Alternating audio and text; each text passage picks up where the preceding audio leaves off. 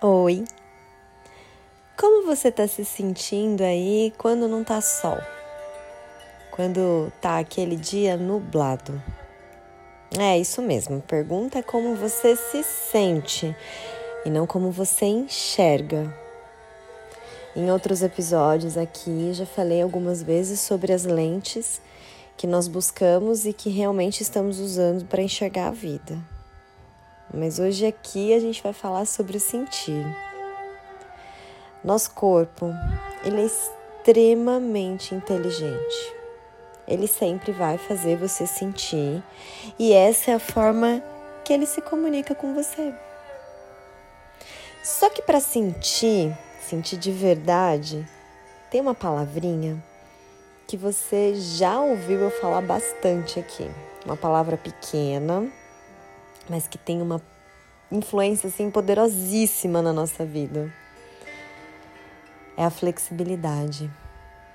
Ai, gente, mas que tanto que essa mulher fala de flexibilidade aqui, socorro. Eu falo porque não damos tanta importância para essa palavra. A gente esquece no nosso dia a dia de treinar essa flexibilidade interna. Mas se a gente está atento a ela, a gente está se permitindo em sentir, em sentir mais o que, que o nosso corpo está querendo dizer para gente. No dicionário, a palavra flexibilidade significa qualidade do que é flexível, maleável, facilidade e ligeireza de movimentos, agilidade, elasticidade e elegância. Elegância nos movimentos, né? E aí você deve estar se perguntando: ah, mas eu sou flexível, Su. Perguntando não, deve estar se falando: eu sou flexível. Eu vou dizer para você que é sim. Você é super flexível com os outros, com as dificuldades dos outros, com as histórias dos outros, com o erro dos outros, até com o atraso dos outros. Outro dia, uma bela de uma bigorna caiu na minha cabeça uma bela. De terça-feira, junto de uma mana minha, nós coordenamos um grupo anônimo de apoio à ansiedade, depressão e prevenção ao suicídio. E nós estávamos fazendo um exercício e trazendo palavras positivas sobre nós mesmos. E lá vai eu, toda feliz, e digo com o peito cheio: eu sou flexível. eu tô rindo para não chorar, tá? Porque minha amiga, depois que nós encerramos o grupo, ela disse assim para mim: "Eu preciso te dizer uma coisa". Olhei para ela e ela disse: "Você não é flexível". O quê? Aquilo bateu em mim de um jeito que meu gritou assim: "Tá doida, mulher?" Aí ela com muito amor me disse: "Veja só, você é flexível". E aí fez aquela pausa dramática, porque ela faz. Você é flexível com os outros, menos com a pessoa que mais importa aqui. Você. Você não é nada flexível com você. Você tá sempre se cobrando, se levando ao limite, tá sempre preocupada com tudo e com todos, tá sempre inventando moda, como dizia minha mãe. E você acaba não, flexi não, não flexibilizando com você mesma. Eu fui embora muito incomodada com aquilo. Mas eu sabia, de alguma forma, eu sabia que ela estava certa, porque o meu corpo sentia que eu estava rígida demais com as coisas que estavam acontecendo. Era nítido que o meu corpo estava extremamente rígido. E aí eu comecei a reparar nas coisas que eu estava fazendo por mim, comecei a reparar na postura que eu estava nas fotos e na forma como o meu corpo se sentia com aquilo tudo que estava batendo ali naquele momento, falando sobre flexibilidade. Claro que bigornas e mais bigornas foram caindo. Mas eu não estava ali naquele momento agora para racionalizar, era sair do cabeção e ir pro coração. Eu estava para sentir e sentir o que, que meu corpo estava querendo dizer. Nós temos memória afetiva, então, desde que somos concebidos na barriga da nossa mãe, tudo que acontece de certa forma se grava em nossas células se grava e criamos uma memória daquele, daqueles sentimentos. O nosso cérebro, ele não sabe distinguir o que é, é realidade ou não. Ele sempre vai buscar a referência do repertório que você tem pronto aí dentro de você, que você criou. E de uma forma muito automática, quando eu fui sentindo essa falta de flexibilidade, os pensamentos e as memórias começaram a brotar de uma forma assim incontrolável. Eu tive uma infância, talvez a infância mais gostosa que eu poderia ter. De correr, soltar pipa, porque eu era uma meninoca, subia em cima da laje, fazia cortante, jogava bola, andava de bicicleta. Só que parte da minha história, dada a separação dos meus pais, tinha me colocado em uma posição nada flexível, porque não tinha meio termo. O meu pai, ele dentro das suas razões e percepções de vida, ele seguiu seu caminho.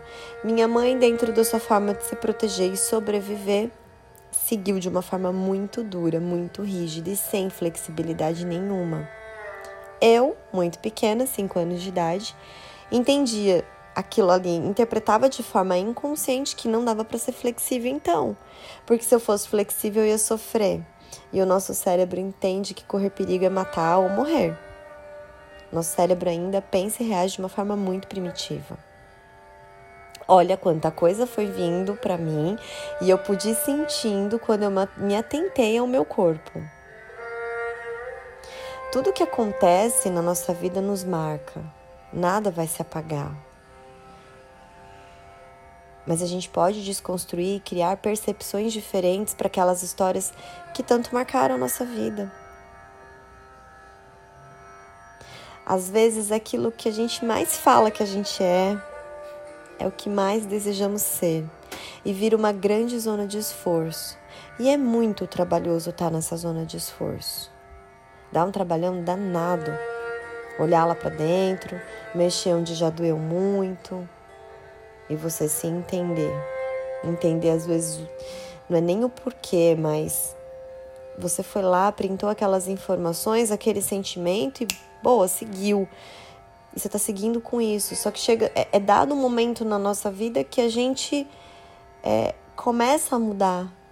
Ninguém aqui tem síndrome de Gabriela. Eu nasci assim, eu vou morrer assim, Gabriela. A gente pode mudar.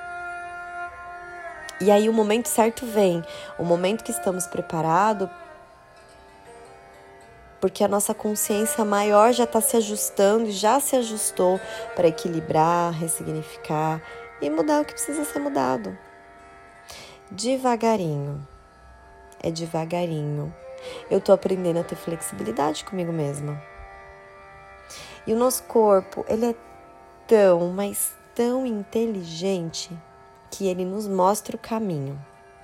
A gente só encontra se a gente estiver atento. Quer ver só? Eu comecei a fazer yoga. Ah, gente, tô apaixonada por essa prática tão milenar. Mente e corpo formam um só sistema e ambos se comunicam.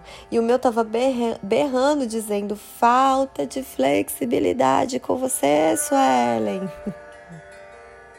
Primeira aula de yoga e assim, foi inconsciente buscar a yoga.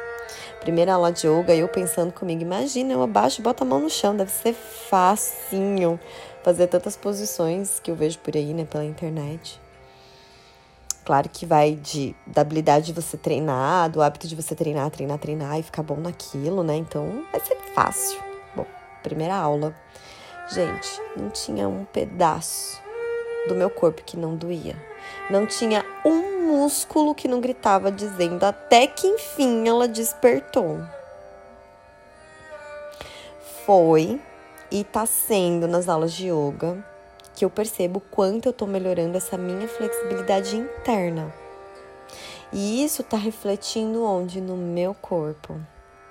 Porque levantar a perna, respirar, contrair abdômen, equilibrar, não cair em cima da professora e ainda querer fazer uma foto disso tudo, gente, tem que ter muita flexibilidade.